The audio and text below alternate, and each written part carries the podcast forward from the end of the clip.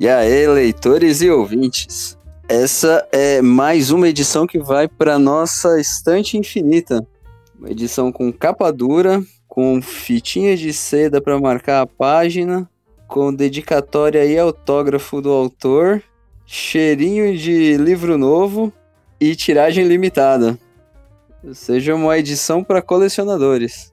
Creio que quem estiver ouvindo agora já sacou que o objetivo desse podcast é trocar uma ideia sobre livros, autores, leitores e esse universo maravilhoso da literatura.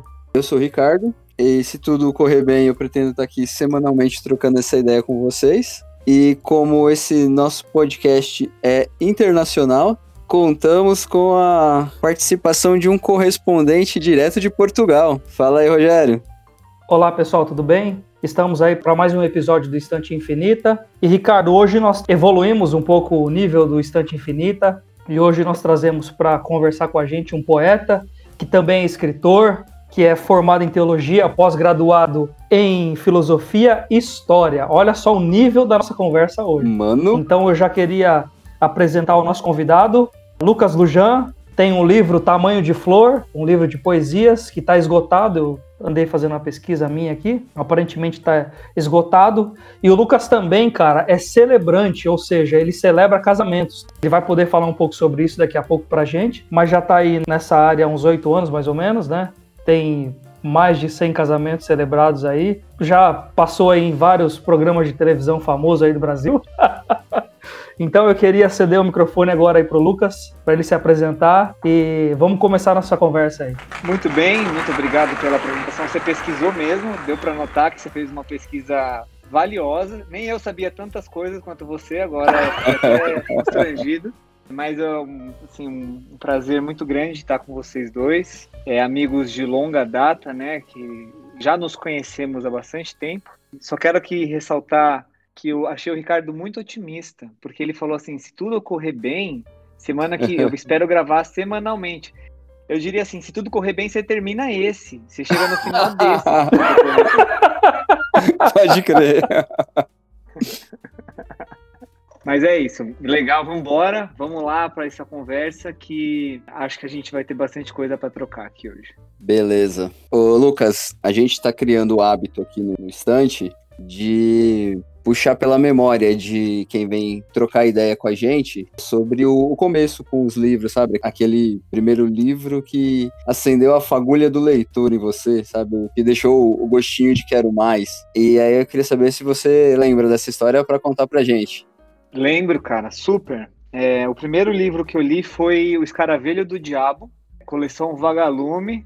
Eu era criança, sei lá, oito anos.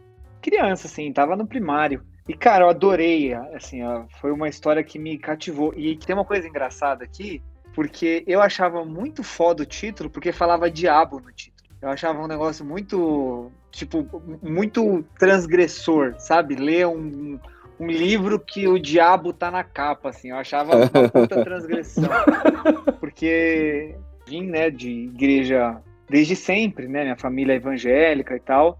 Então a palavra diabo tinha uma conotação muito grande, né, no meu imaginário infantil. O diabo era um, um ser muito poderoso e muito inimigo, né? Ele queria muito me, o meu mal. E ler uma coisa que tivesse o diabo na capa foi meu primeiro ato de, de transgressão consciente, assim. Eu falei, eu vou ler de propósito. E ali na escola, cara, era na biblioteca da escola. Eu tinha aula de biblioteca, nem sei como chamava, mas uma vez por semana a gente ia pra biblioteca, devia ser literatura dentro de alguma matéria de português. E a gente tinha uma hora de leitura por quarta-feira.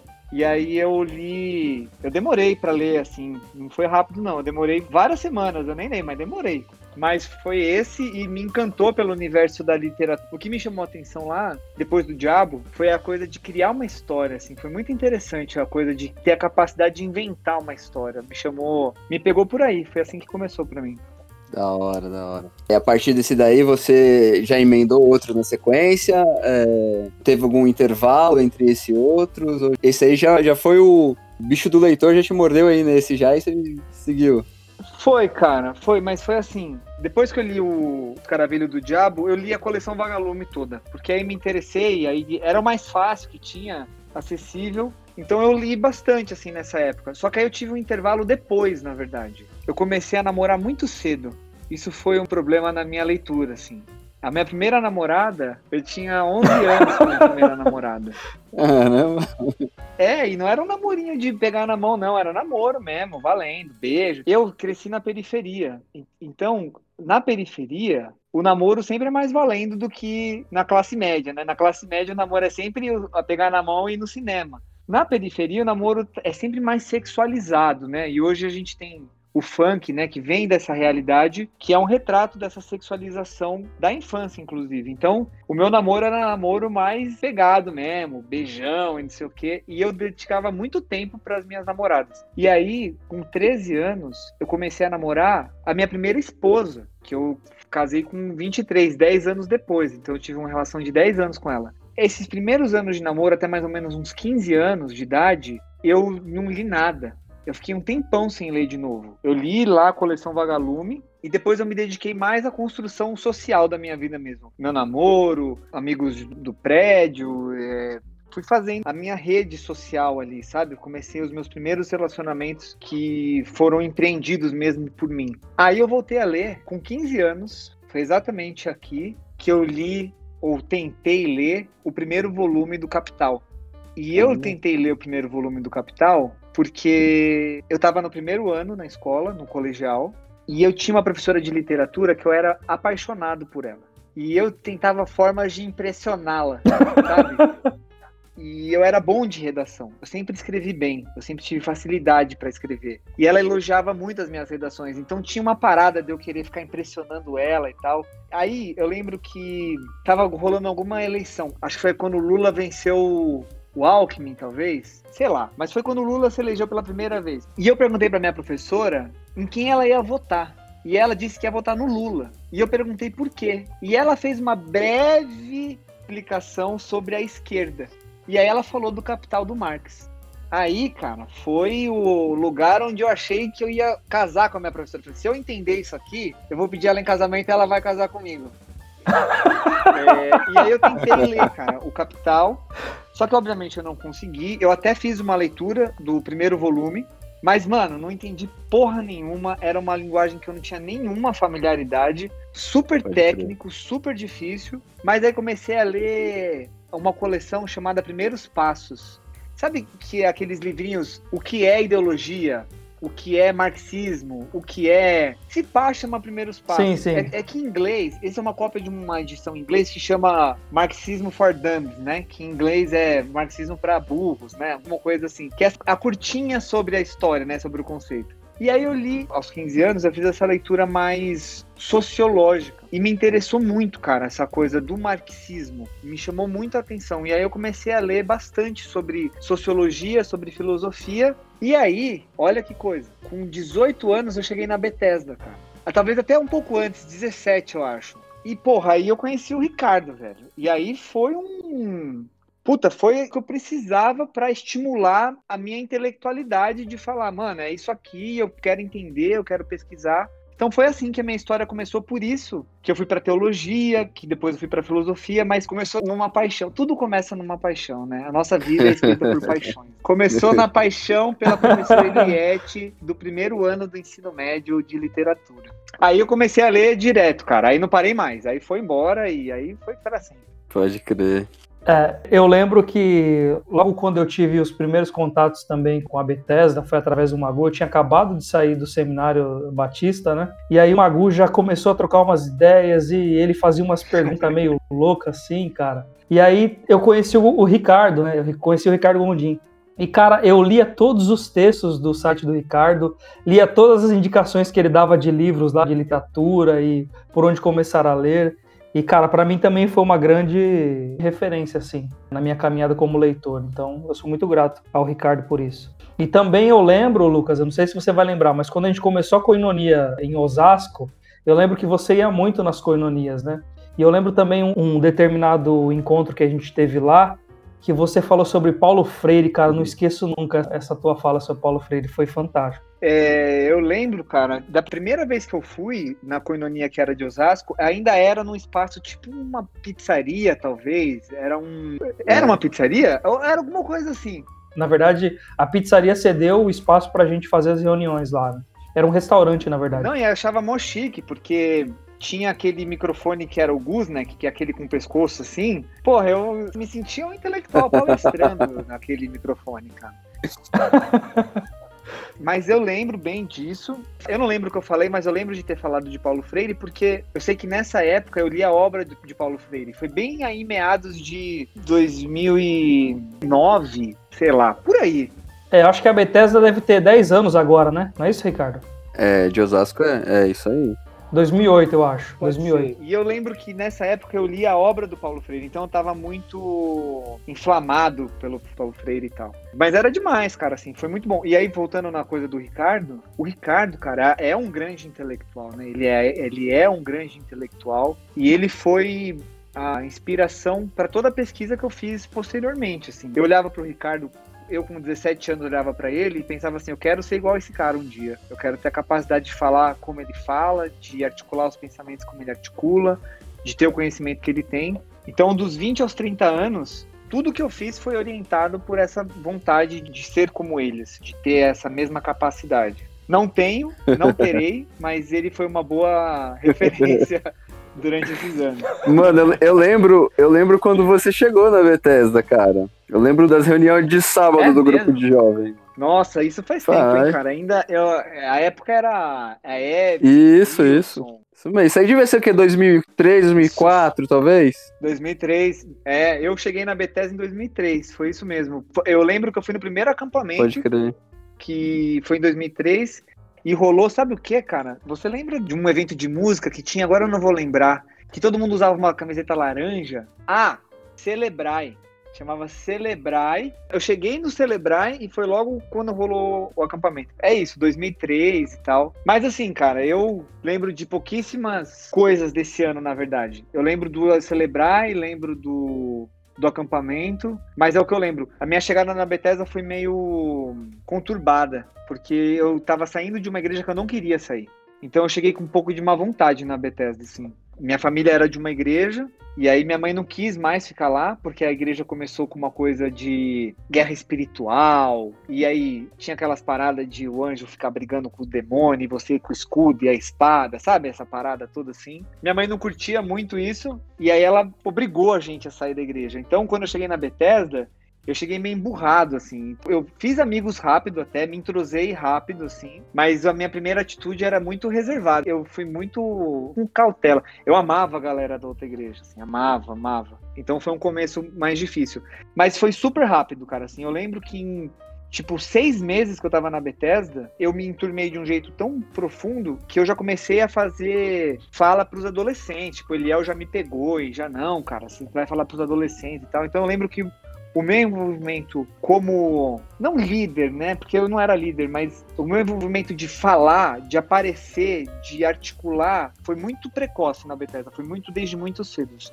Mas você já tinha essa experiência na outra igreja ou não? Ou foi uma coisa nova pra você? Não, foi nova, mas acontece, cara, que eu sempre falei bem também. Então era uma habilidade já. Eu sabia falar muito bem. E aí tem uma coisa que coincide aqui, né? Porque eu tava lendo sociologia, né? Ah, Lembra que eu falei pra vocês que eu tava começando a ler lá os primeiros passos? Então o que aconteceu?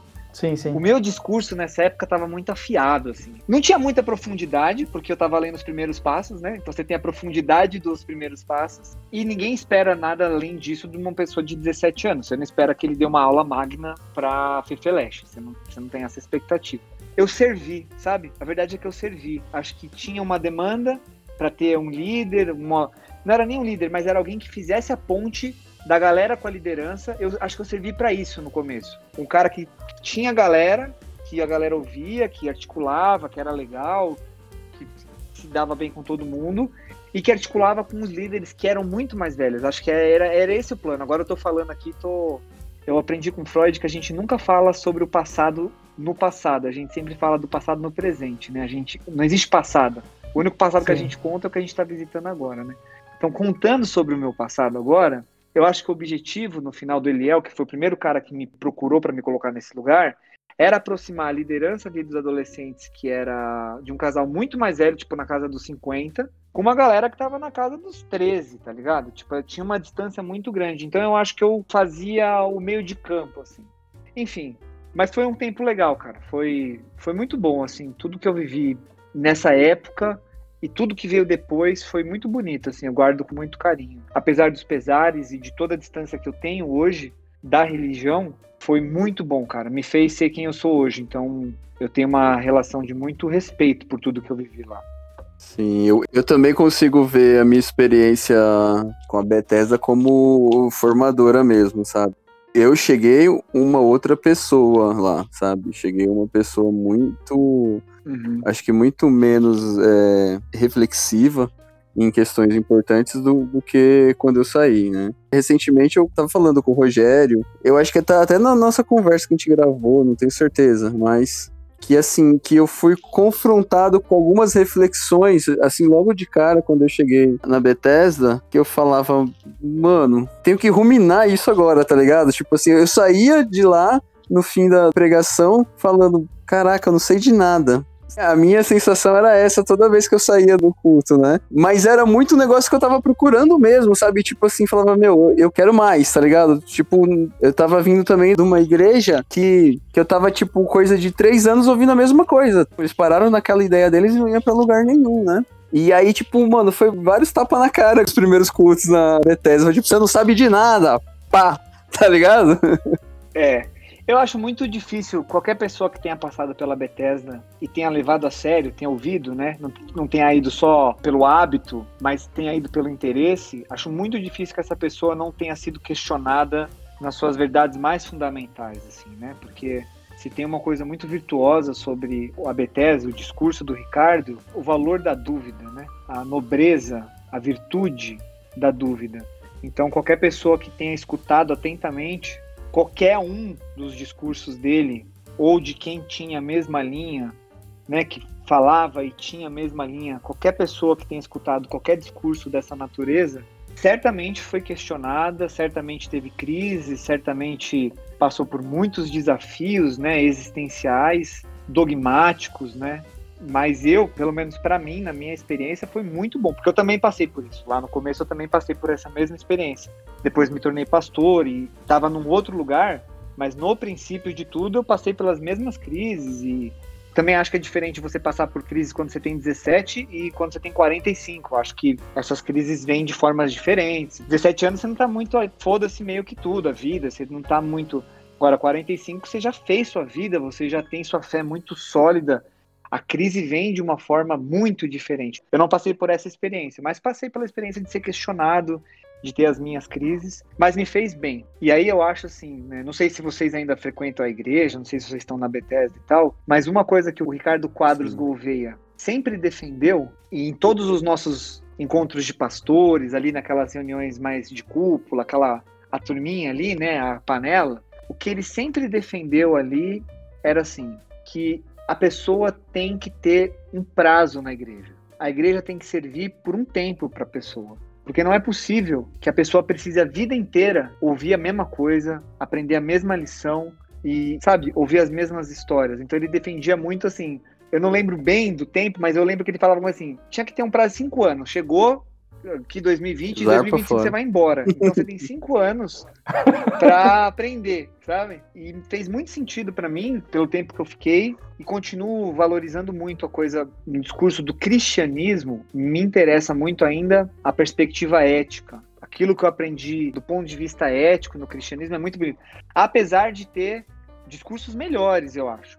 O de Sócrates, por exemplo, é um discurso ético mais bonito, mais elevado, mas não diminui a potência ética do cristianismo. Tem um valor ético muito grande dentro do cristianismo. E da religião como um todo, agora saindo do cristianismo e pensando mais amplamente, a religião tem uma coisa para ser valorizada que é a história de dar sentido, né, para a morte. Isso é muito grande, cara. Nós precisamos da religião. Nós precisamos. Se não precisássemos, não teríamos inventado a religião.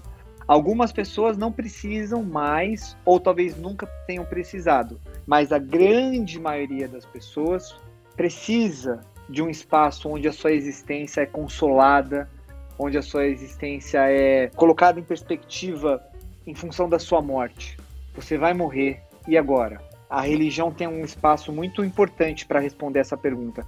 Eu, que não sou mais religioso, sou um agnóstico, e não acho que existe nada além da morte senão a própria morte, ainda assim acho importante o discurso, entendeu? Por mais que ele não tenha mais sentido para mim, que eu não acredite mais nele, eu ainda acho que ele vale muito e é uma coisa que tem que ser preservada, colocada no ambiente da fermentação das ideias, do sentido da vida. E por isso que é um lugar que eu torço sempre para que haja bons interlocutores, para que tenha no ambiente religioso de todas as matizes que haja gente do bem, pessoas que articulam para o bem porque é um espaço de tanto poder, de um discurso tão poderoso que mexe tanto com a vida das pessoas, que você tem que torcer para que isso seja bom, sabe?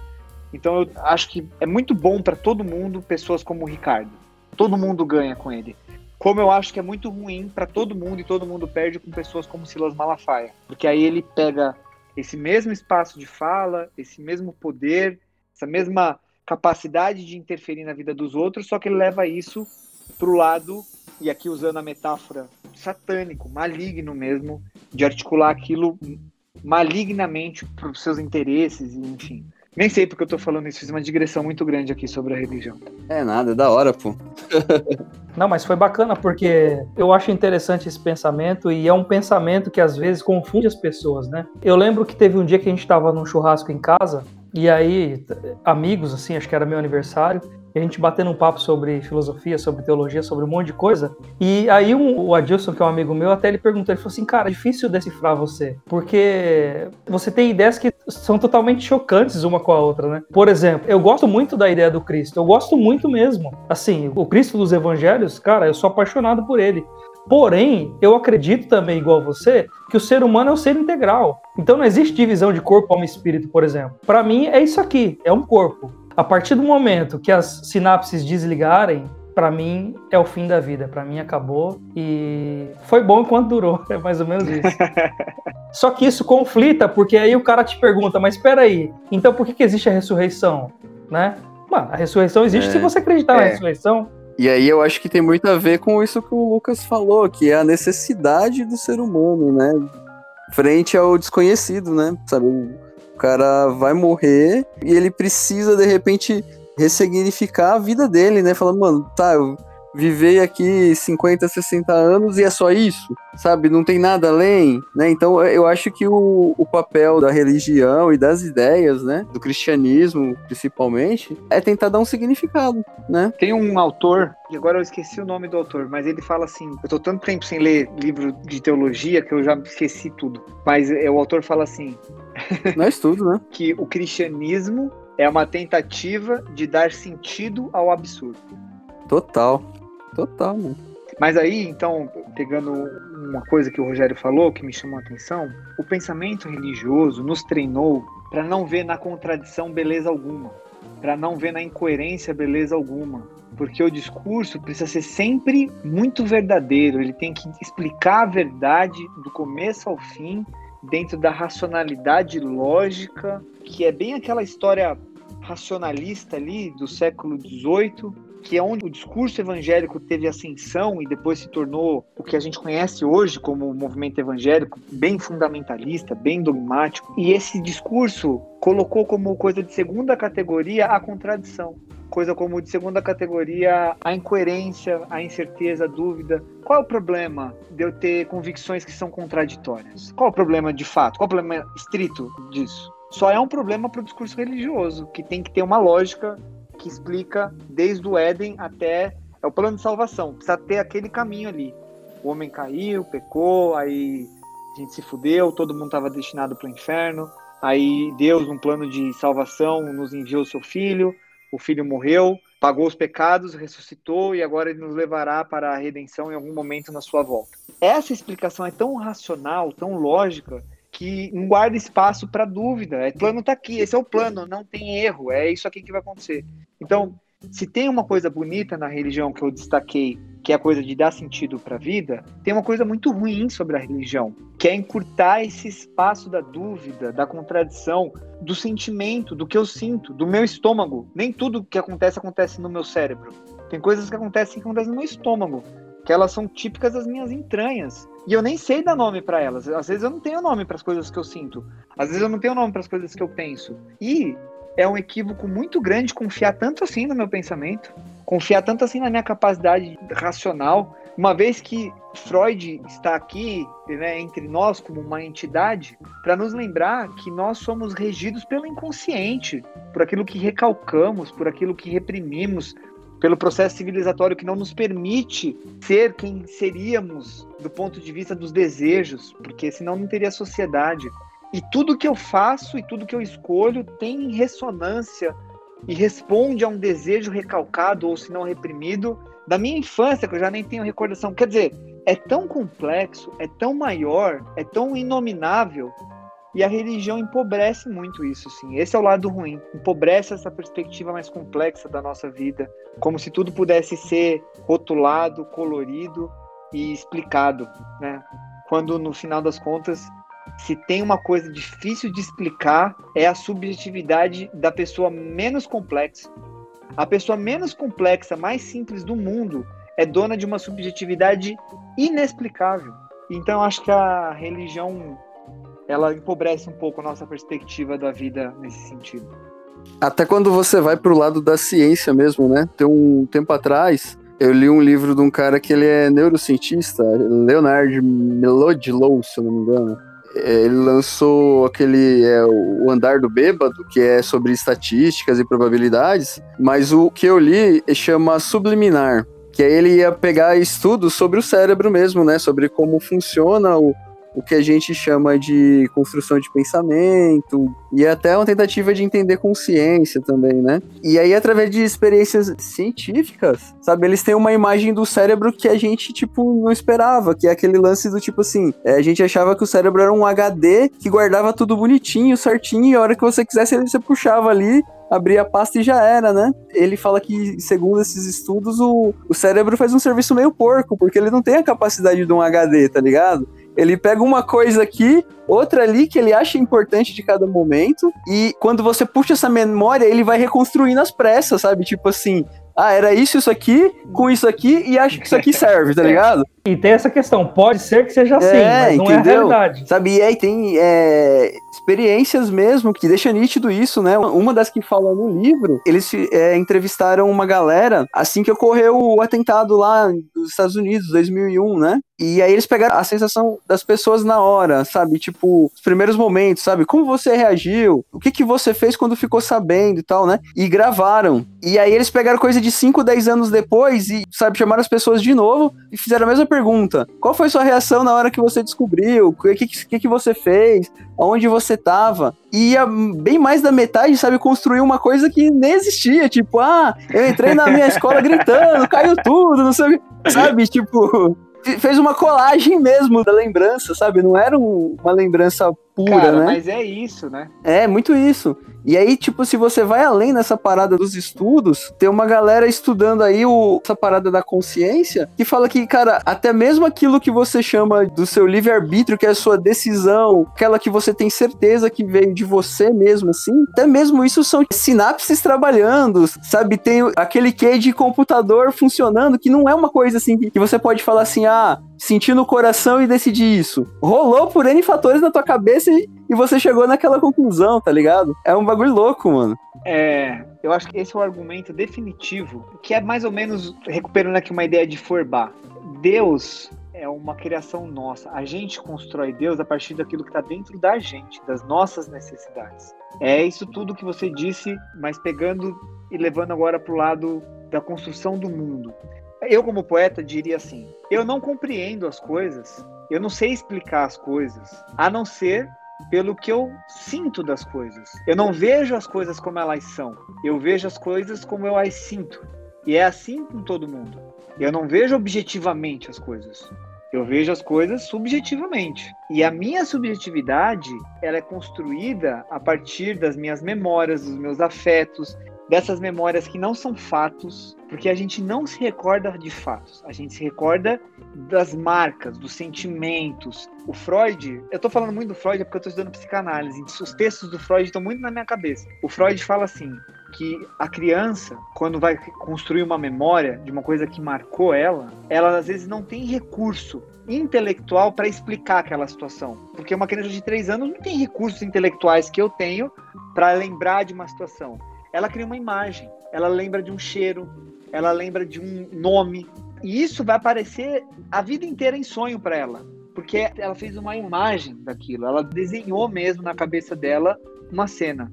Por isso que a gente não tem memória. É o que você falou, Ricardo. A gente não tem memória.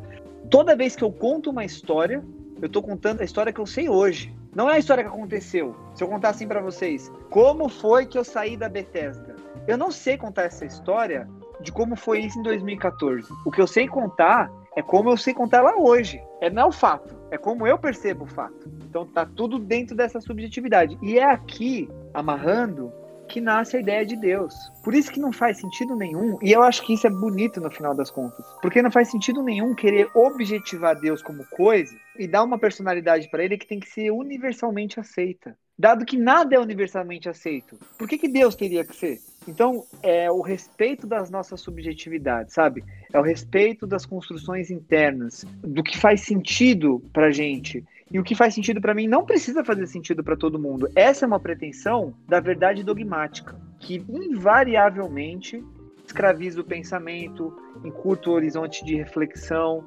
que restringe o espaço da nossa liberdade, ainda que a liberdade seja só um conceito e nunca é uma coisa prática, mas ela encurta esse espaço de até onde eu posso ir, porque o dogma não me deixa ir. Até porque, dentro do pensamento dogmático, quando eu transgrido os limites desse espaço, eu estou em pecado.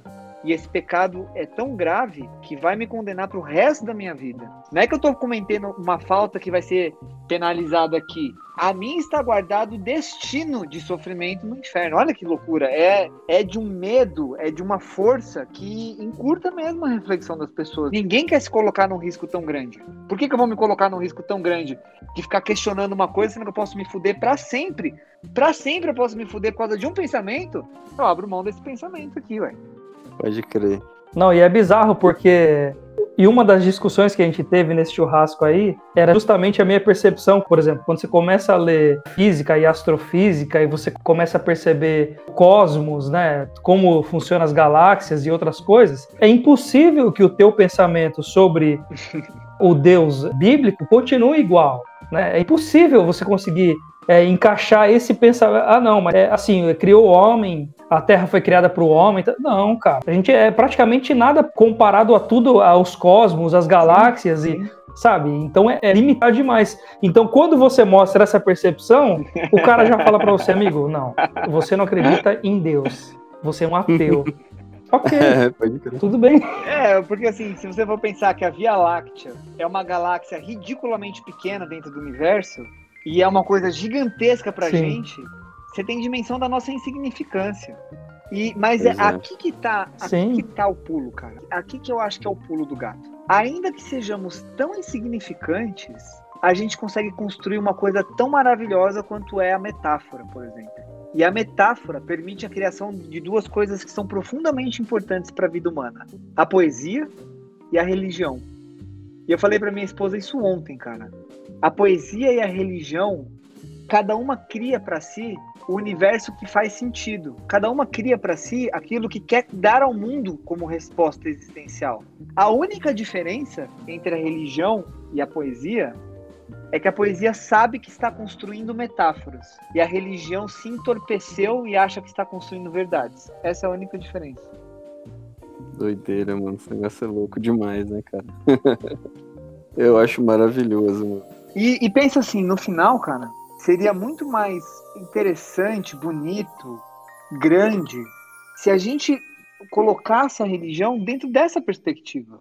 Tirasse ela da obrigatoriedade de dar respostas verdadeiras, de dar um manual de como viver, e se a gente passasse a perceber a religião como esse campo da metáfora, de tentar significar as coisas, e que Deus fosse uma tentativa de um cuidado existencial que a gente não tem, de uma garantia que a gente não tem.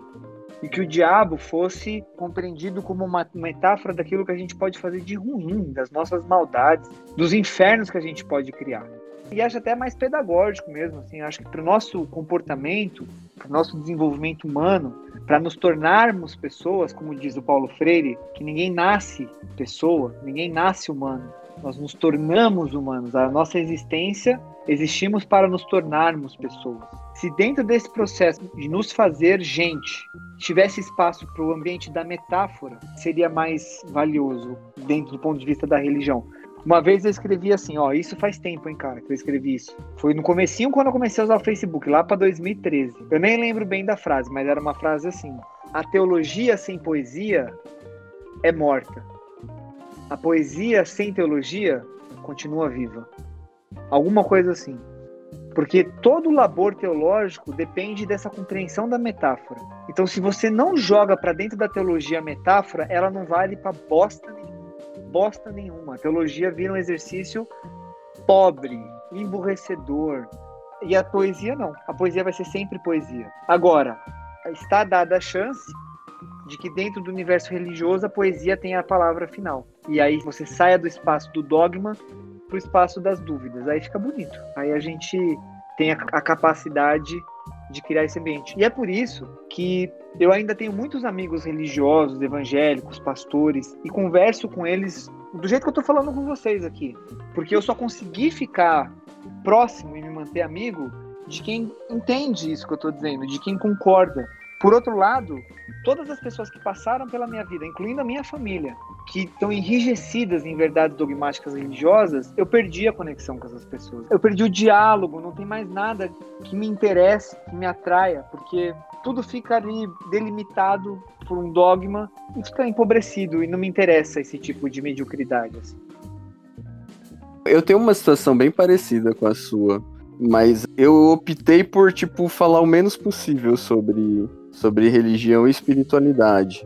Porque sempre que eu encontro alguém que eu sei que não tem essa cabeça de olhar com outros olhos para toda essa construção que é a religião, para perceber as deficiências da instituição, que eu acho que muitas vezes ela acaba por enterrar mais ainda a espiritualidade, né? Tipo, você tá preso numa instituição e você vai esquecendo pouco a pouco o que é a espiritualidade, né? Esse exercício que a gente tá falando de significar a vida e tal, né? O caminho que eu tomei é, é falar o menos possível, sabe? É bem parecido com o que você diz de não ter conexão. Sabe, eu percebo no começo da conversa que não vai render, eu nem tento mais, tá ligado? Eu falo, ah, não. Uhum. Deixa quieto isso daí, entendeu? É. Mas também tem uma coisa, assim, que é o lado oposto disso, que agora também vou jogar aqui para a gente como uma invertida, assim, colocando um espelho na nossa cara aqui, né? No final, tudo é um jogo semântico. A gente constrói a realidade por palavras, sabe?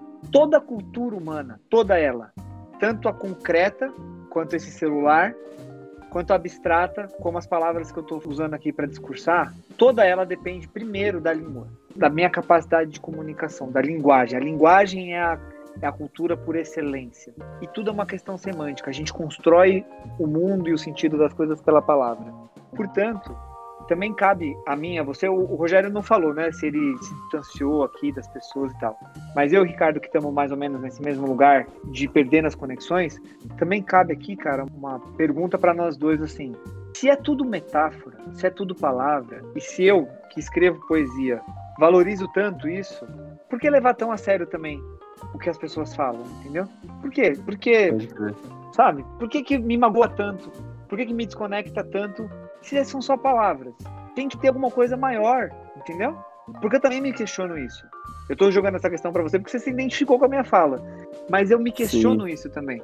Porque aí eu empobreço, entendeu? Eu também me sinto eu sinto que eu estou empobrecendo quando eu deixo que a palavra do outro não tenha o valor da metáfora que a minha tem.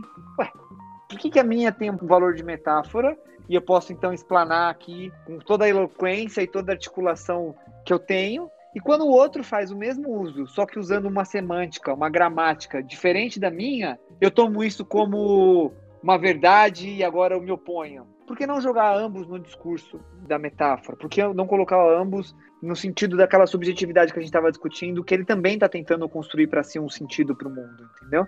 Que eu acho uhum. que em mim, em você eu não sei, Ricardo, eu vou parar de falar para você falar, mas em mim a resposta é: eu ainda acho que o imperativo religioso da verdade em algum lugar está em mim. Eu ainda não consegui me desfazer disso ainda, entendeu? Ainda está uhum. em mim aquela verdade religiosa mais fundamental que eu fui educado desde a infância, que é essa busca pela verdade. Então, por mais que eu tente me afastar, por mais que, meu, que eu vou me exercitando racionalmente, intelectualmente para me afastar, tem uma hora que ela ainda tem um imperativo de voz dentro de mim e eu acabo reproduzindo o mesmo padrão que eu combato. Pode crer. Eu acho que comigo tem um, lance de percepção, porque como você falou assim, a gente tem um entendimento das metáforas que às vezes é, é o pessoal que tá trocando uma ideia com a gente não tem. Então, tipo assim, eu acho que a minha falta de conexão vem do fato de eu perceber a parada que é metafórica e a pessoa entender aquilo só como uma verdade, ela não tem noção disso, sabe? Então, eu acho que isso bota uma barreira no diálogo, né? Eu perdi essas conexões assim em matéria de debater, sabe? Eu, eu, nunca afasto ninguém por esses motivos, sabe? Não é um negócio que eu falo, ó, nem vou falar com você porque você não dá para falar, sabe? Eu não tenho essa pegada. A pegada que eu tenho é aquela que eu falei, tipo, mano, vamos ser amigo, vamos trocar todas as ideias, mas, tipo, começou a falar disso daí, eu sei que vai levantar um muro aqui na frente e a conversa não vai render, tá ligado? Aí, nesse sentido, eu, eu prefiro um bloqueio. Uma coisa assim que eu percebo nas pessoas é que elas não estão abertas para as pessoas que são abertas. Então imagina, eu, por exemplo, como ser humano, eu tento me colocar no lugar da pessoa, né? Sei lá, de repente eu tô falando com alguém que tem um pensamento diferente do meu em algum aspecto. Eu mesmo, eu não vou impor o meu pensamento sobre essa pessoa. E é o que eu sempre digo. Eu entro numa conversa para perder. Eu não quero ganhar. Eu não quero é, vencer esse debate. Eu entro para aprender. Pô, o que, que você tem para me falar? Só que nesse diálogo eu coloco as minhas verdades. Eu, por exemplo, posso mudar de opinião, mas a pessoa que não está aberta para mudar de opinião, ela vai te considerar como alguém que não deve ser levado em consideração. Então, às vezes, não é nem a gente que toma o partido de afastar as pessoas, mas as pessoas veem em nós alguém que, puxa, eu preciso me afastar do Rogério porque ele tem uma percepção diferente de mim a respeito do Bolsonaro, por exemplo. Entendeu? Ele conseguiu articular um pensamento que não é igual eu tenho. Para mim, ele é um cara bacana. E assim, pro Rogério, não. Então o Rogério tem vários argumentos e eu não tenho. Eu prefiro ficar longe desse cara. Então acho que tem muito disso nas relações interpessoais, né? Sim, cara, eu concordo. Pensa assim, essa pessoa, no fundo, está no mesmo lugar que você, na tentativa de construir um sentido. No mesmo. Ela está lidando com as ferramentas dela, ela está lidando com os recursos que ela tem, ela está lidando com as experiências que ela tem, com a personalidade, porque também a personalidade determina muito das nossas escolhas, e a personalidade dela não é uma escolha dela, a gente nasce com a nossa personalidade, então tem uma complexidade muito grande. Eu quero dizer assim, se a pessoa escolher se afastar de você, problema da pessoa e tal. Mas caso contrário, e daí, sabe? E daí conviver com gente que é assim? E daí conviver com quem é bolsonarista? E daí, no final das contas, e daí? Sabe? Como o Ricardo colocou, eu falo com metáforas com quem lida com aquilo como verdade, ou com quem só sabe falar sobre verdades. E daí? Porque nós também não somos os legisladores. Aquilo que a gente pensa pode estar errado. Pra caralho. Sim. A conversa aqui pode não ter sentido nenhum. A gente tá falando um monte de merda. No final é e daí, entendeu? E daí? Eu posso ter um amigo que não concorda em nada com a, a minha posição sobre a religião. Ele acha que a verdade é absoluta e ponto. E foda-se. E tá bom, e se ele acha isso, tá bom, o problema é dele. E eu posso ter outro amigo que votou no Bolsonaro e que adora o Bolsonaro. E apesar de eu odiar o Bolsonaro, e daí? Porque também odiar o Bolsonaro diz mais sobre mim do que sobre o Bolsonaro, no final das contas, entendeu? E daí? A gente tem que. Sim. A gente tem que fazer essas perguntas mais voltadas para nós. Eu acho que tudo tem que se voltar para nós. Por que é que eu tô rompendo? Por que é que eu tô odiando? Por que é que eu tô me afastando? Porque isso diz respeito a nós, não é sobre o outro. Se eu me afasto de alguém, não é por causa de alguém, é por causa de mim. Aquela historinha lá, né? Quando Pedro diz do João, o Pedro diz mais do Pedro do que do João. Essas coisas sempre são sobre mim, cara. Então, no final é, e daí? Nós não somos os possuidores da verdade, nós não temos certeza de porra nenhuma. E isso nos coloca ainda num lugar mais desafiador. Porque se a gente tivesse certeza, a gente não entraria no ambiente do diálogo. A gente estaria no campo da certeza, a gente fala a nossa certeza, o outro fala a certeza dele, a gente toma cerveja e acabou. Agora, quando eu digo que eu não tenho certeza de nada, eu tenho que, inclusive, considerar que o outro pode estar certo. Por mais que o filho da puta pense totalmente contrário de mim, entendeu? Pô, se eu tô falando que eu não tenho certeza de nada, então pode ser que o Bolsonaro, e aqui eu tô me colocando alguém como que odeia o Bolsonaro, porque eu odeio mesmo. Pode ser que o bolsonarista mais roxo tenha razão, cara. Porque eu tô dando a ele essa possibilidade, uma vez que eu não sei se eu tô certo. Uma vez que eu não tenho certeza de nada. Então, o que eu tô querendo provocar aqui é assim: a gente precisa toda hora lembrar, né? A coisa da galáxia. Eu sou uma bosta de uma poeira cósmica dentro de uma galáxia irrisória, num universo gigantesco. Eu não sou porra nenhuma. E qualquer coisa que me faça esquecer disso é prejudicial para mim. Eu preciso sempre lembrar que eu não sou merda nenhuma. Que as minhas opiniões vão morrer no dia da minha morte junto comigo, não vai servir para mais bosta nenhuma. E que no final o que eu tenho é a vida. É a vida, é isso aqui agora. Você falou lá atrás, Rogério. Eu acho que quando a gente morrer, a gente morre porque eu não acredito em corpo, alma e espírito. Isso é o que torna mais urgente a tarefa de viver. A certeza da minha morte confere a mim a urgência de viver e que isso não seja em vão. Portanto, com a consciência de quem sabe que vai morrer, de quem sabe que é ridiculamente irrelevante para o universo, de quem não tem certeza de porra nenhuma, de que quanto mais lê, mais tem dúvida, mais vê preciosismo acadêmico, arrogância de método científico, de quem não pode dizer que o outro está errado por desconhecer o certo. Todo esse lugar me coloca muito mais hoje próximo do afeto, do sofrimento, da dor, desse ambiente da poesia. Por isso que eu faço poesia hoje, por isso que eu abandonei os textos de filosofia, por isso que eu abandonei os textos de teologia, porque eles são nada. A única coisa que vale no final das contas é o quanto eu consegui me conectar com a dor do outro e a angústia de que a gente vai morrer. E diante disso, o que a gente pode fazer? E agora, o que a gente pode fazer? E é aqui que eu acho que a poesia entra. Por isso que a poesia me interessa mais do que todas as outras coisas. E a poesia aqui enquanto literatura. Por isso que a arte me interessa tanto. Porque quem responde a isso com a grandeza devida é a arte. Pode ser no ambiente da música, no ambiente da literatura, no ambiente da pintura, no ambiente da dança, da arquitetura é a arte que responde a essa urgência da vida. Porque todo o resto é só o domínio de uma compreensão gramatical, semântica, que a gente aprende a articular para convencer o outro de quanto eu sou inteligente. Só isso. Não serve para mais bosta nenhuma. É, lembrando que todos esses aspectos que você disse tem sempre o foco de mostrar que um dia a gente vai morrer, né? Exato. E a arte é isso. Seja literatura, seja pintura, seja música. É só uma lembrança de que, amigo, um dia você vai partir. Você sabe que os grandes autores né, da literatura clássica, eles cultivavam o hábito de ter sempre uma caveira na mesa. Sempre. Porque quando eles sentiam preguiça de escrever e de produzir, eles olhavam para a caveira como um símbolo de que um dia eles iam morrer. Então aquilo ali era a inspiração para eles não pararem a produção. Muitos escritores cultivam esse hábito até hoje, porque é isso a gente vai morrer, a gente precisa fazer alguma coisa da nossa vida. E isso não está no discurso, isso não está na teoria, isso não está no método científico e na racionalidade. O que a gente faz com a nossa vida que vale a pena está em outro ambiente, de se significar no mundo, de deixar esse processo de imanência acontecer da maneira mais radical.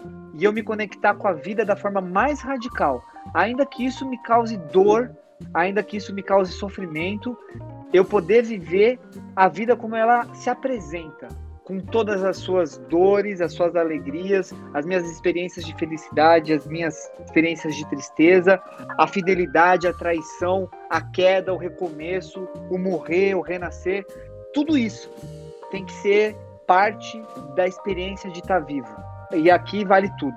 Aqui vale para quem gosta a coisa que a gente chamaria de mais imoral ou de mais amoral, até aquilo para quem gosta de mais moral, mais correto, mais doutrinário. Foda-se. A questão é que cada um de nós precisa compreender o que nos faz aprofundar a nossa experiência de imanência de maneira mais enraizada com o chão da terra. Pode crer. É, na época que o pai do Rogério faleceu, eu lembro que a gente estava trocando uma ideia a respeito com todo mundo, assim, me veio uma analogia na cabeça até hoje tá comigo aqui, fica batendo aqui na cabeça aqui, tá ligado? Pra mim, eu vejo a vida como um álbum de figurinha, tá ligado? Sabe, o que faz você chegar lá no final lá e falar, puta, minha vida foi bem vivida, é esses momentos da vida que são as figurinhas que você cola nele, tá ligado? É a importância deles, dos quadros que você conseguiu montar no álbum da tua vida, que faz você olhar no final e falar, pô, mano, foi bem vivido o bagulho, tá ligado? E aí vai muito de conta com isso que você falou, que é mergulhar na existência, mano, sabe? O, é momentos com significado que atingem esse status da figurinha premiada no álbum, é esse momento que você mergulha na vida mesmo, tá ligado? Uhum. É, não é rotina, né? Não, eu concordo totalmente, cara. E escrevo muito sobre essa coisa da memória, né? Para mim, se alguém me perguntasse assim, uma definição rápida, o que é a felicidade? Eu responderia: a felicidade é sentir saudades. Tem uma frase, mano, eu lembrei do negócio agora que é, é humor, sabe? É um cara mó, mó xaropão lá, o, aquele pessoal do choque de cultura, sabe? Já viu falar? Adoro, cara. Então, Nossa, sabe? eu sou fissurada. O Furlan fala no outro quadro, que é aquele de futebol, do falha de cobertura. É. Ele fala que você não, não sabe o que é felicidade até você perder. Quando você perde, você fala, ó, oh, mano, eu era feliz e não sabia, tá ligado? a vida fica nesse ciclo constante, tá ligado? Você chega na felicidade, você passa um tempo ali, mas você não se dá conta até o dia que ela sai fora, tá ligado? A felicidade é um acontecimento do passado, né? Pode crer. Mas é isso, e essa coisa da memória do álbum de figurinha é uma metáfora bem interessante, porque no final você não se lembra daquela figurinha, daquela fotografia. Você não lembra daquilo como fato. Você lembra do que aquilo te fez sentir.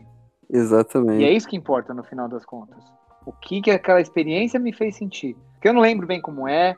Se eu tiver que contar, eu vou errar. O meu cérebro vai entregar uma peça aqui, eu vou inventar coisa que nem aconteceu. Mas uma coisa eu sei, o que eu senti a respeito disso. E aí, nesse sentido, toda vez que a gente visita o álbum de figurinha da nossa vida, é um álbum novo. Isso que é foda sobre a vida. É sempre Pode um álbum novo.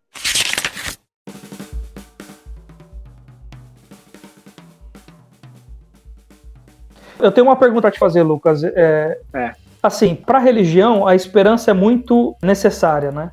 Para a filosofia, não. O que é a esperança para a poesia? Enquanto poeta, eu não sei o que é para poesia. Eu vou dizer para mim, enquanto poeta, para mim a esperança é não ser esquecido. Pode crer. E eu acho que isso movimenta muita coisa, né? Se você for parar a pensar até em atletas que não tem nada a ver com poesia, esse lance de bater recordes nada mais é do que uma busca por não ser esquecido. Né? Ninguém quer ser esquecido, cara. Ninguém quer ser esquecido. Mas na poesia, a gente, pelo menos assim, na minha poesia, né? E entre os poetas que eu circulo, a produção é uma tentativa desesperada de não ser esquecido. Porque a morte não é o corpo parar de funcionar. Isso não é a morte. Isso é uma morte muito pequena. Morrer, morrer de morte é ninguém se lembrar de você. Caramba. E esse é o tamanho da nossa vida também. Qual o tamanho da nossa vida? A nossa vida não é o tempo que a gente respira. A nossa vida é o tempo que a gente é lembrado. Pode crer. Isso é muita pegada daquele. Não sei se você tem hábito de assistir essas animações de cinema, assim, sabe? Tipo Pixar, Disney. Uhum. Mas aquele Viva a Vida é uma Festa é essa mensagem totalmente, né? Porque tem aquela ideia mexicana do mundo dos mortos que ele só é mantido enquanto os vivos estão lembrando dele. Uhum. Né? Inclusive o plot do filme é a tentativa de um cara de não ser esquecido, né? De uhum. fazer com que se lembre dele, porque se ele for esquecido no mundo dos mortos, até de lá ele desaparece, né? Vira fumaça. Eu lembro de uma conversa que a gente teve com o Ruben Alves lá na Bethesda. Não sei se vocês foram lá, quando ele lançou o livro dele lá. Eu não fui. 2012, eu acho. Eu também não. Ele já tava bem velhinho, assim, com câncer. Tava bem já nas últimas. E aí ele falou assim pra gente lá, pra reunião de pastores. Ele falou assim: Eu não tenho medo de morrer. Eu tenho pena de morrer. Que eu acho que é isso que o poeta sente. Pena. Porque eu, enquanto poeta, acho que sempre dá para viver mais. Sempre dá para viver mais. Sempre tem mais coisa. E é uma pena que isso acabe. Mas se acaba para mim, que eu não acabe para os outros, que eu continue nos outros. E aí eu quero, eu não sei se vocês já assistiram, mas se não assistiram, eu vou deixar aqui uma recomendação. Tá na Netflix um filme chamado Ghost Story. Porra, tem que ver, porque ele fala Eu não vou contar o filme, porque seria aqui um spoiler, mas o filme fala disso, do morrer sem morrer, sabe? E quando é que a gente pode morrer em paz? E aí, assim, eu diria que morre em paz quem morre sabendo que não vai morrer. Pode crer.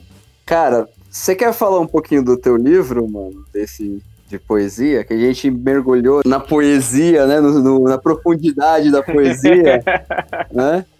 Cara, o meu livro, ele. A primeira edição dele tá esgotada mesmo, como o Rogério fez a pesquisa e tá mesmo esgotado. Essa primeira edição foi um compilado de frases que eu fui postando ao longo desses últimos anos no Instagram e no Facebook. É a primeira edição dele, né? Essa que está esgotada que o Rogério falou lá no início. Tudo que está publicado lá eu já tinha publicado anteriormente e eu só organizei elas por estações. Então, o meu livro ele fala sobre verão, primavera, outono e inverno. E aí eu separei em blocos como essas frases me fazem sentir, assim, qual é a relação que elas têm comigo nessa coisa do tempo, né? Onde elas estão em cada tempo da minha vida. E é, é um livro legal, assim, super legal, é, é, grande, são muitas frases. Ele é grosso, então parece que ele é enorme, mas na verdade é uma frase por página. Então é um livro de 300, não sei quantas páginas, mas é porque é uma frase por página. Se fosse colocar em texto corrido, daria, sei lá, 100 páginas. E é fácil de ler, porque é nenhuma frase tem compromisso com outra, então você pode pegar ele e ler, tipo, aleatoriamente ali, né, sem nenhuma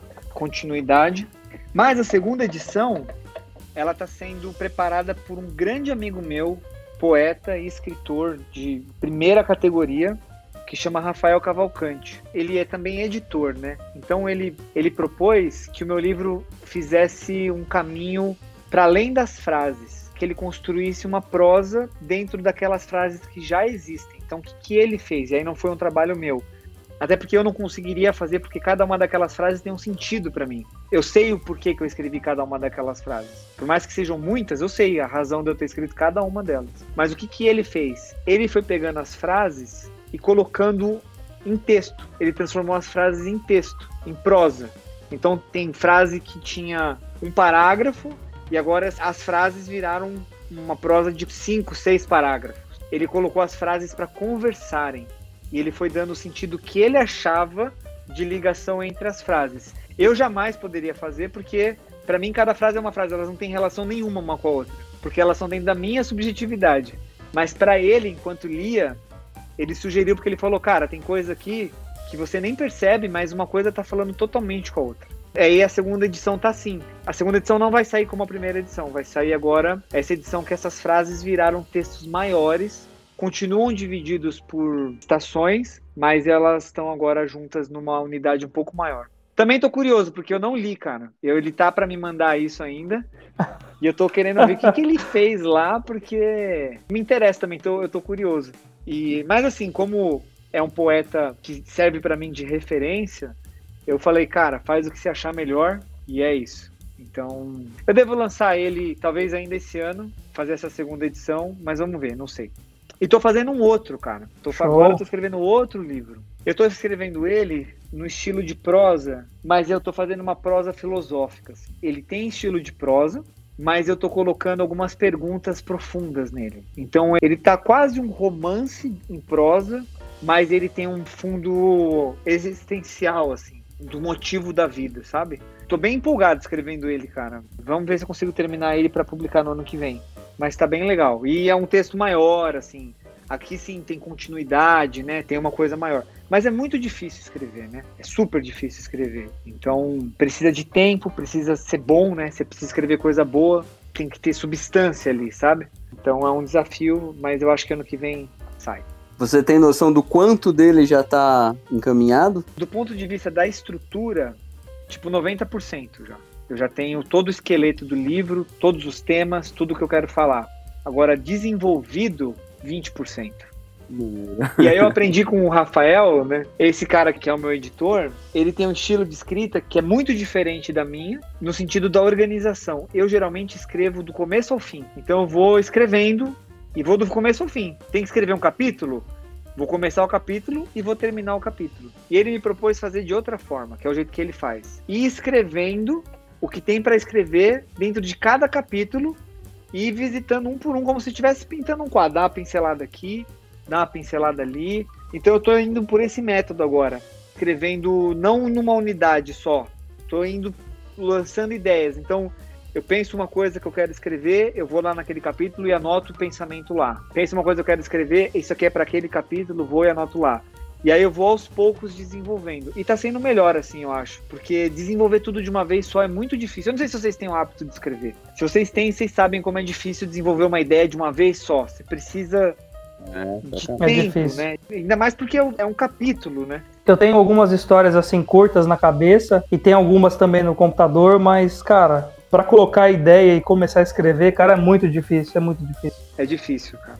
Pô, mas essa dica aí que o amigo te deu, cara, ela é boa mesmo, sabe? Eu acho que até comentei num episódio anterior aqui do Estante que eu fiz alguns cursos de desenho, sabe? De ilustração, um pouquinho de pintura, coisa assim. E em mais de um curso me deram essa dica aí também, sabe? De tipo assim, ó, você, em vez de ficar ali 4, 5 horas ali naquela mesma coisa, você dá uma parada, faz outra, respira, olha para outra coisa, porque o tempo que você fica ali direto, ele acostuma a tua vista com algumas coisas que às vezes é defeito e você não percebe, você só percebe quando você sai, respira, vê outra coisa e aí você volta com o olho mais descansado, sabe, mais fresco. É, total. Faz todo sentido. Eu percebo muito isso também no trabalho, porque eu trabalho com produção de filme. Então, eu edito bastante. Isso também é- faz sentido na coisa da edição, né? Você, quando tá montando um filme, você assiste tantas vezes aquilo que você cansa, você não tem mais ideia, você perde a criatividade. Quando você sai e respira, aí você volta com outras ideias, sabe? Eu sempre acho que tem que ter esse intervalo. Essa coisa da. Sai, vai dar uma volta, é, passeia, vai correr, toma uma cerveja, transa, faz qualquer porra que te coloque num lugar de distração. Você tem que tirar aquela coisa da sua cabeça. Eu só nunca tinha entregado isso na escrita, né? E aí o meu amigo, o Rafael, que me falou, cara, é isso que você tem que fazer, vai por esse caminho e tá sendo muito bom. Realmente ele tinha razão. Puxa, muito legal. Eu ia fazer uma pergunta agora referente ao seu trabalho como um celebrante de casamento, né? Um casamento personalizado. A gente pode estar aqui agora no estante conversando e tem pessoas interessadas em casar e ter um casamento personalizado, né? Então acho que seria interessante a gente falar um pouco disso. Qual que é a parada com o casamento, né? Eu comecei a fazer casamento por causa da minha função como pastor. Pastor faz casamento, é uma atividade sua, você vai lá e faz. E quando eu deixei de ser pastor, eu não pretendia continuar com casamento. Tipo, não era uma coisa que estava no meu horizonte profissional. Só que as pessoas continuaram me chamando para fazer casamentos. É, e nem sei muito bem como que isso foi acontecendo, porque eu não divulgava. Foi muito mais no boca a boca. A vantagem da Bethesda ser grande é essa, né? As pessoas te conhecem, as pessoas vão falando de você pros outros e você vai indo e foi indo assim. Então eu continuei meio que sem querer, meio que despretensiosamente. E claro que meu discurso saiu do campo religioso, normativo, e ele foi pro campo da poesia. Foi essa migração mais importante do meu discurso. E por que, que eu não parei de fazer casamentos? Tem uma coisa que me levou, porque eu não vivo de fazer casamentos hoje. Eu ganho dinheiro, mas não é uma renda que eu dependa. É sempre uma renda extra que eu tô fazendo. E por que, que eu não paro, apesar de me dar bastante trabalho fazer casamentos? Porque tem uma coisa sobre o casamento que continua me instigando, que continua me provocando, que é o seguinte: estatisticamente, os casamentos vão dar errado. Todo mundo sabe disso. Tipo, mano, casar é assinar o divórcio. Você casa na medida que você assina o seu divórcio. A chance de dar errado é muito grande, velho. Né? É muito grande. Tipo, mano, o sucesso de casamento que as pessoas morrem casadas é, é muito baixo. Você tem pouquíssimas histórias como essa. Eu, inclusive, estou no segundo casamento. Mas por que que, então eu não parei? Porque, a despeito disso, todo mundo sabe que a chance de dar errado é muito maior do que dar certo. Todo mundo, isso é um conhecimento popular. Mas ainda assim as pessoas escolhem casar, entre elas eu, que já tive um casamento fracassado. Então tem uma parada que me instiga aqui, entendeu? Tem Uhum. uma, uma provocação. E eu acho que tem uma coisa para ser falada sobre essa decisão. Eu continuo achando que tem algo sobre as pessoas, tem algo sobre os encontros, tem algo sobre o amor, tem algo sobre o sentido da vida que tem que ser falado sobre isso. Então eu me coloco no lugar de quem vai jogar luz nisso. O que, que é tão grande assim? que mesmo sabendo que a chance de dar errado é muito grande, eu quero. Que tipo de força é essa? Então eu continuei fazendo por interesse em discursar sobre isso. E como é que eu faço? Né? Qual é, que é o meu caminho? A primeira coisa que eu faço é conversar com os noivos. Antes de tudo, eu preciso entender se a gente se encontra, se a gente desfruta do mesmo universo, se a gente está falando dentro da mesma gramática, sabe? Se bate, se tem liga. Porque eu não me vejo fazendo o casamento de uma pessoa super tradicional. Eu não me vejo fazendo o casamento de uma pessoa super religiosa. Porque não é quem eu sou. E eu não entrego discursos plastificados. Então a primeira coisa que eu faço é, é uma conversa bem informal, sem compromisso, para a gente se conhecer. Havendo interesse, havendo encontro, aí a gente vai para um outro momento, que eu vou escutar a história do casal. Então eu faço uma escuta ativa da história, como se fosse highlights. Claro que eu não quero saber toda a história. Eu quero saber o que importa dessa história, os momentos importantes. E aqui, quando eu digo importante, não são os momentos felizes. Até porque os momentos felizes me interessam menos. Eu quero saber da dor, eu quero saber do porquê que vocês estão insistindo nessa porra. O que, que tá acontecendo? Que droga que vocês estão usando, entendeu? Pra insistir nisso. E dali eu busco insights, eu busco inspiração. Eu não repito a história, alguns celebrantes repetem a história do casal, os convidados e tal. Não é o meu estilo. O que eu faço é uma escuta ativa que me sirva de inspiração para preparar o discurso. E aí eu tento colocar a história do casal, mas não a história factual, aquela que a gente estava falando, porque essa história factual não existe. Eu tento trazer o que marcou eles e qual é a grandeza daquilo, quais são os símbolos que eles foram erguendo ao longo da história que sustentam o relacionamento deles. Então é assim que eu vou preparando o meu discurso. Então, o meu casamento é bem personalizado nesse sentido. Tem um trabalho ali de escuta mesmo, de preparação individual para o casal. Então dá um puta de um trabalho. Então eu continuo fazendo, mesmo que me dê muito trabalho, porque eu já trabalho para um caralho, já trabalho alucinadamente, mas continuo fazendo porque eu sinto prazer nisso. Porque me encanta a história de tentar entender por que, que as pessoas estão insistindo em se casar. Tem uma coisa grande aqui para ser falada. Acontece que nos últimos dois anos eu fiz casamentos todos os finais de semana. Todos. E ano que vem eu só tenho dois livres. Porque Caramba. eu não queria que fosse assim no ano que vem. Eu queria pegar tempo para mim, né, para eu descansar, porque senão o meu casamento vai acabar. Por causa da pandemia, os casamentos desse ano foram todos pro ano que vem, cara. Então, tipo, lotou minha agenda do ano que vem. Esse ano ficou parado, lotou tudo. Então, para 2022, o meu plano é fazer só dois casamentos por mês. É isso que eu tenho como objetivo, porque me demanda muita energia, me demanda muito trabalho, assim. Eu coloco muito de mim no meu discurso, assim. E aí, cara, isso que eu tô falando para vocês aqui é o que eu falo pros noivos também, entendeu? Eu conto isso aqui, que eu tô. É o mesmo jeito, da mesma forma, eu abro o jogo desse jeito, porque eu sou bem transparente. Porque, cara, eu não gosto muito do casamento, da cerimônia. Eu não gosto muito. Essa também é outra verdade. Eu acho chato, mano. Eu acho em casamento uma das coisas mais chatas do mundo. Porque normalmente é um discurso que é caga-regra, que é plastificado, que é normativo que invariavelmente põe a mulher num lugar de submissão do homem, não sei o quê, e me cansa. Quando eu tenho que ir a casamentos, eu vou à força por consideração, e se eu posso, eu vou só pra festa. Não vou passar. eu pego tudo isso, né, da minha experiência e tento fazer as minhas cerimônias serem diferentes, sabe? Tipo, fazer cerimônias que são legais. Que a pessoa não fique pensando na hora que vai acabar. Tá lá me ouvindo falando assim, meu, que horas esse arrombado vai parar de falar pra ir tomar cerveja? Eu não quero que a pessoa pense isso. Eu sei que ela tem tudo para pensar, porque eu sou o cara que tá falando. Mas eu tento o máximo possível manter a pessoa presa ali comigo, entregando um discurso bem feito, bem articulado, bonito, sensível, profundo.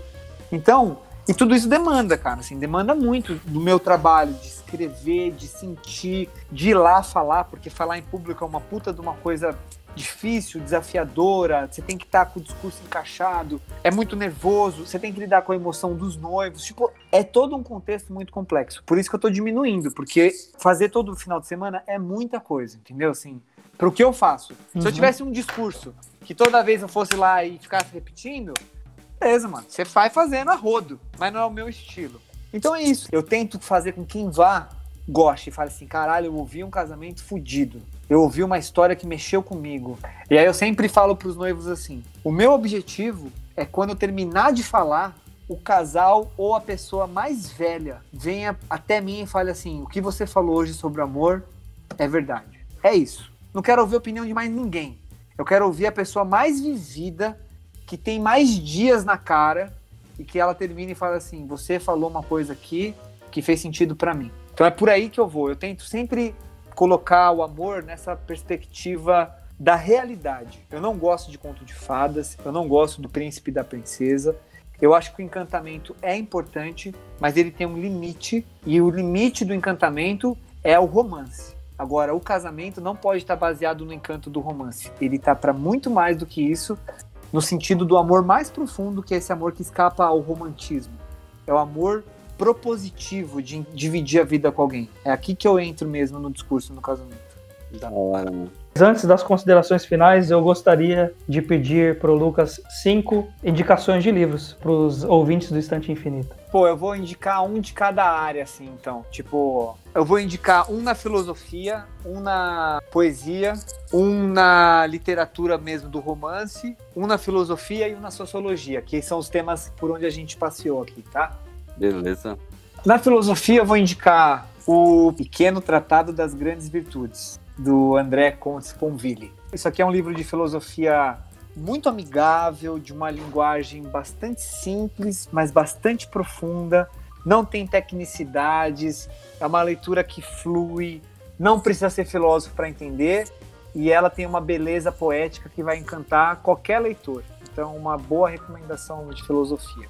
Eu vou indicar dois na teologia, porque eu estou muito dividido aqui. Na teologia, eu vou indicar o Gustavo Gutierrez, que é um dos principais pensadores da teologia da libertação. O título do livro é Em Busca dos Pobres de Jesus Cristo, o pensamento de Bartolomeu de Las Casas.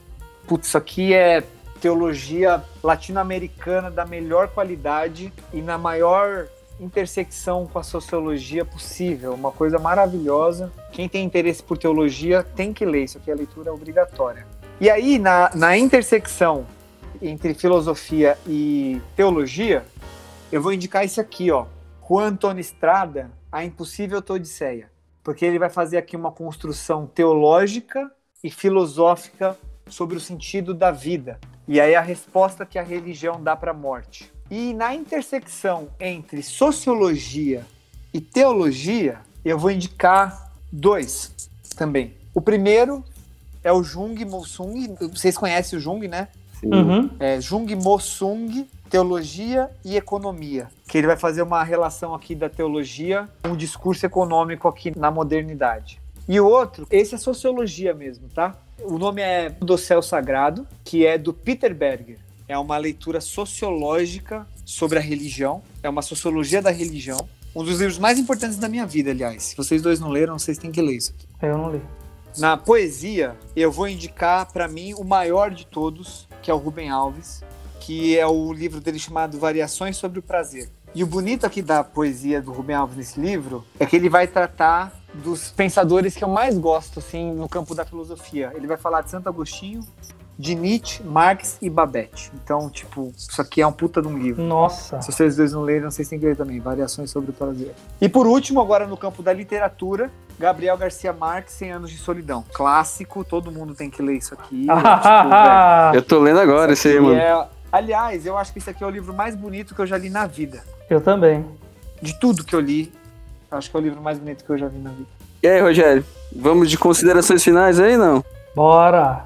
Eu gostaria de agradecer ao Lucas por ter aceito o nosso convite. Foi uma conversa muito bacana, foi uma conversa rica. Aprendi demais aí com o Lucas, sempre, né? Sempre aprendo muito com ele.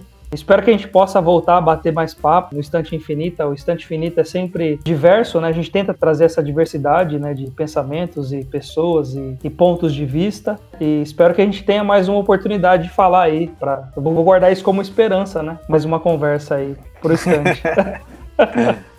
Pode crer, mano. Eu também quero agradecer muito, cara. Esse papo foi foda, sabe? Não tem outra definição.